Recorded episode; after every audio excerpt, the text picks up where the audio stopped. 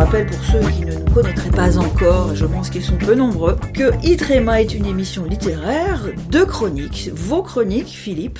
Donc toutes les semaines, vous nous chroniquez un livre, un essai, selon un peu les principes républicains qui vous habitent. Et vous nous parlez donc de vos, euh, de vos choix euh, littéraires. Je rappelle également qu'Itrema est une émission de l'UFAL, l'Union des familles laïques. Et pour cette chronique, aujourd'hui vous allez nous parler du livre d'une historienne très connue, donc Elisabeth Roudinesco, un livre qui s'appelle Soi-même comme un roi, un essai sur les dérives identitaires.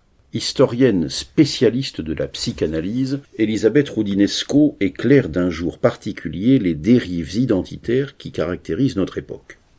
Elle n'est certes pas la première à se pencher sur ces phénomènes, mais le regard de cette biographe de Freud et de Lacan, qui fut aussi proche de Derrida et de Foucault, fournit ici une très utile contribution au débat. Les revendications, nous dit-elle, sont à l'inverse de ce qu'elles avaient été durant un siècle.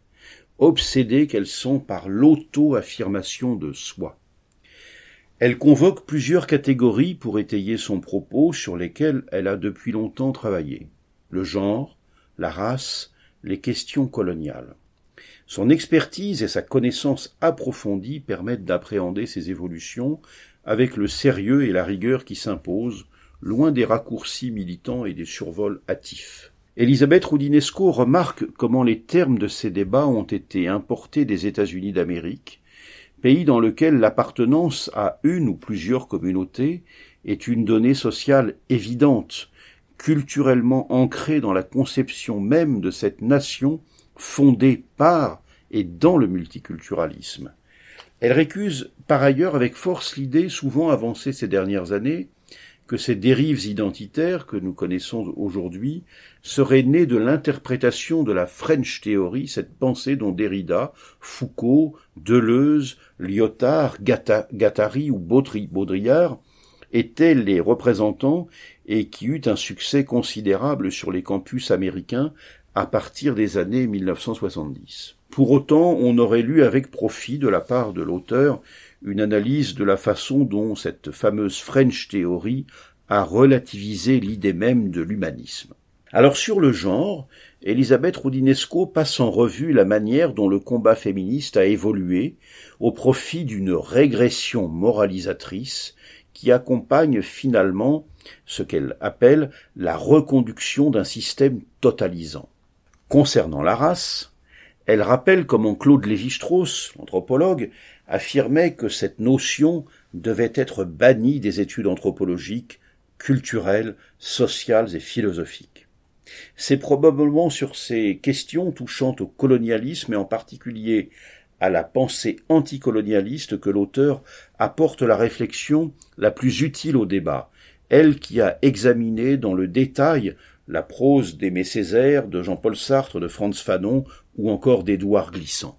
Elisabeth Roudinesco s'inquiète aussi, je crois, des, de la, des multiplications des censures. Oui, en effet. Le discours postcolonial a prospéré dans une période où de nombreux débats historiques ont entretenu une forme de concurrence mémorielle venant elle-même s'ajouter à des postures victimaires basées sur le genre, la sexualité ou l'ethnie. Elle nous dit Faut-il censurer les livres, les pièces de théâtre et les films, ou les interdire, voire les réinterpréter en fonction d'une vulgate identitaire nouvellement construite, genrée, non genrée, queer, décoloniale, racisée, point d'interrogation.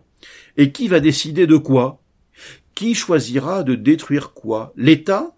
Les sujets en souffrance? Les foules en colère? Qui va dénoncer qui? questionne-t-elle encore Car en effet, Elisabeth Roudinesco le démontre avec pertinence, de purement théorique, ces débats sont devenus aujourd'hui des réalités tangibles, interférant dans l'exercice même de la liberté d'expression ou de création, rétablissant des censures qu'on pensait définitivement révolues. Mais pourquoi donc les responsables de spectacles, de conférences, d'expositions, d'enseignements cèdent-ils en permanence à de telles menaces questionne-t-elle encore? De quoi ont-ils vraiment peur pour ne jamais oser défendre la liberté d'expression? Alors d'ultra minoritaire, des groupes de pression ont réussi avec succès à diffuser en quelques années leur idéologie dans de nombreuses institutions universitaires et médiatiques, obtenant ainsi des relais puissants dans leur entreprise de censure. En épilogue de son livre, Elisabeth Rodinesco décrit avec précision la mouvance d'extrême droite, adepte des théories du grand remplacement, et montre comment elle s'inscrit en complémentarité avec les obsessions identitaires portant sur le genre ou l'ethnie. Alors pour échapper à cette logique, elle en appelle à se ressourcer à un universalisme tel qu'il a nourri les anciens et victorieux combats émancipateurs. Voilà donc pour ce, pour ce livre très intéressant d'Elisabeth Roudinesco, Soi-même comme un roi, essai sur les dérives identitaires, paru aux éditions du Seuil, 280 pages, 17,90 euros. Merci Philippe, que de thèmes passionnants dans ce livre. La semaine prochaine, vous nous parlerez d'une de la première femme imam de France, Kaina Baloul, pour son film, pour son film, pour son film peut-être, on n'en est pas encore là, pour son livre Mon Islam, ma liberté. Bonne semaine à vous Philippe.